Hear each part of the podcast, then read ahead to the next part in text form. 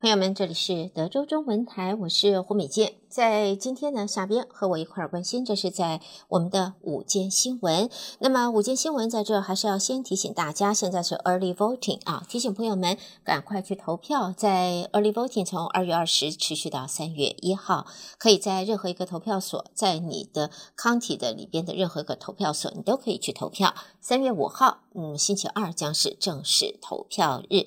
在这里也和朋友们再度提醒大家，关于就是呃不同的提案，在投票时候你要提要表决不同的提案。现在呢，在共和党方面有十三项提案，这个 propositions 啊，这十三项 propositions 到底内容是怎么样？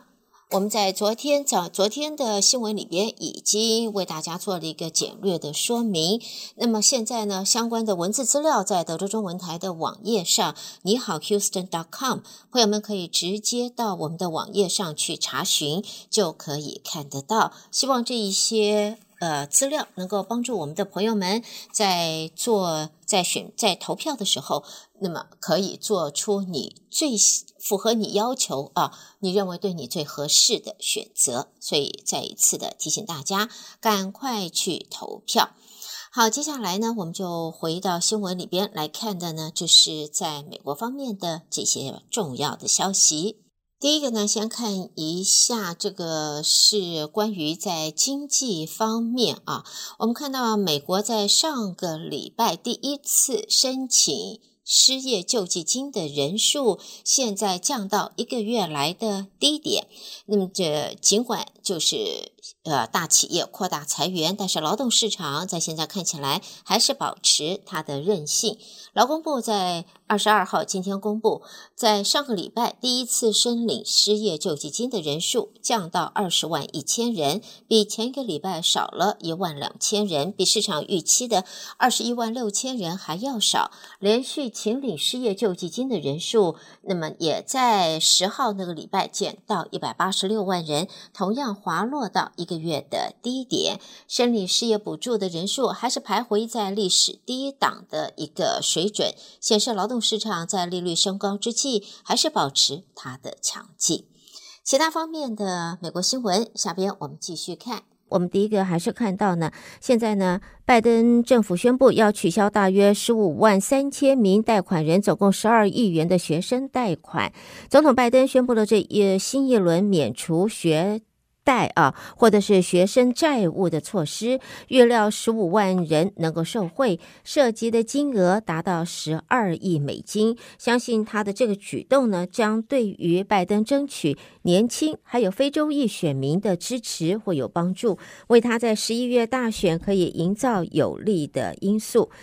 拜登政府是在昨天宣布，这一次符合资格的民众需要满足三个条件：首先，已经登记加入就是 Saving on a Valuable Education 这个 SAVE 这个还款计划；第二次呢，还款的时间已经超过十年；第三点也是最初的贷款总额少于一万两千元。合资格的民众，他的债务将会。一笔勾销，打一个勾勾，画个叉叉就没有了。那么，按照与入息呃这个呃相关的一般的还款计划，接受房贷的人需要还款二十到二十五年之后才可以免除债务。但是如果他参加 SAVE 啊，Saving on a Valuable Education 的计划之后，他只要还款十年，就可以把剩余的债务就一笔勾销了。教育部长在昨天的声明中说，这次决定是要向债务比较少的民众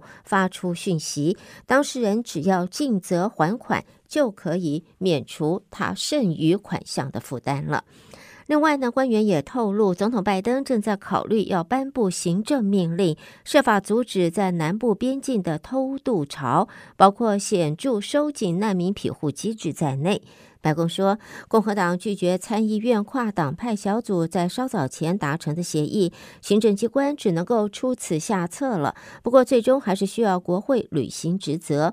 不愿具名的官员表示，白宫拟定行政命令的框架包括了不少共和党所提出的严厉措施。包括禁止移民从边境口岸以外的渠道到美国来，当事人也要提出充分的证据才可以留在境内。那么官员强调，在目前这些条文正在经白宫律师审核，避免日后引发法律争议，也不排除在过程中还会出现变化，可能增加或者会放弃某些具体的构思。而谈到了这个非法移民，前美国总统川普计划，如果他再度当选总统，他首次要推行第一次任期内部分没有实践的政策。包括了征用军事基地来扣押无证移民，以及派遣军机把他们驱逐出境，强硬的程度甚至可能会超过他第一届的任期。分析则说，这个举动非但不切实际，而且还是危险，可能会开创军队进入社区执法的先例。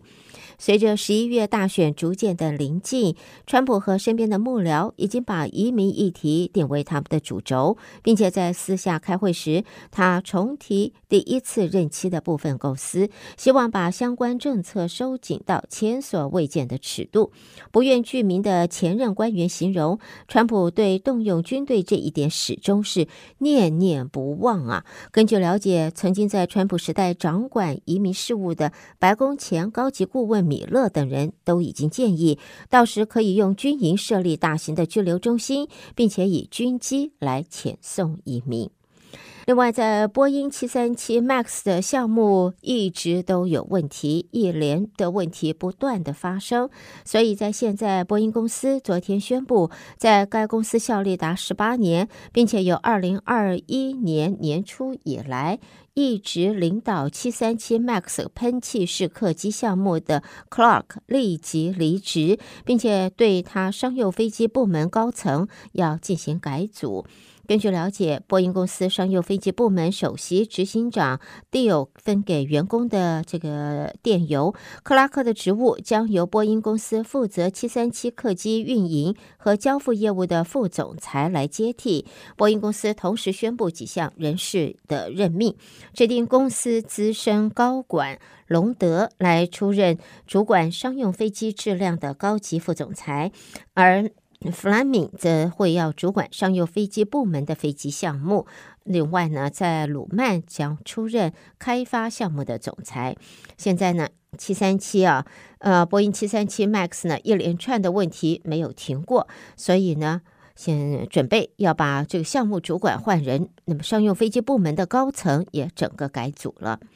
另外呢，在 Boston 华裔肿瘤学家吴巨英，现在因为成功的开创了一款新型的癌症疫苗，已经获得瑞典皇家科学院授予设备礼奖，来表彰他对癌症研究的贡献。那在他的研究，如果能够投入应用的话，可以让医生为病人量身研制疫苗，避免就是在免疫系统对抗，就是协助免疫系统来对抗病变的这一些细胞。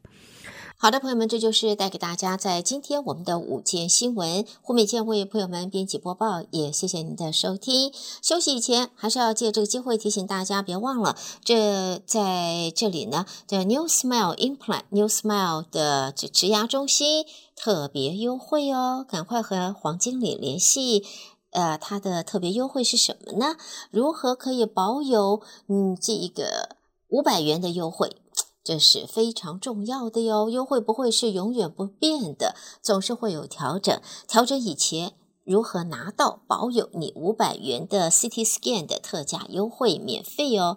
赚到五百元，请和华裔的经理黄经理联系，三四六六七八九八七九，三四六六七八九八七九。朋友们休息一会儿，欢迎大家收听下边的节目。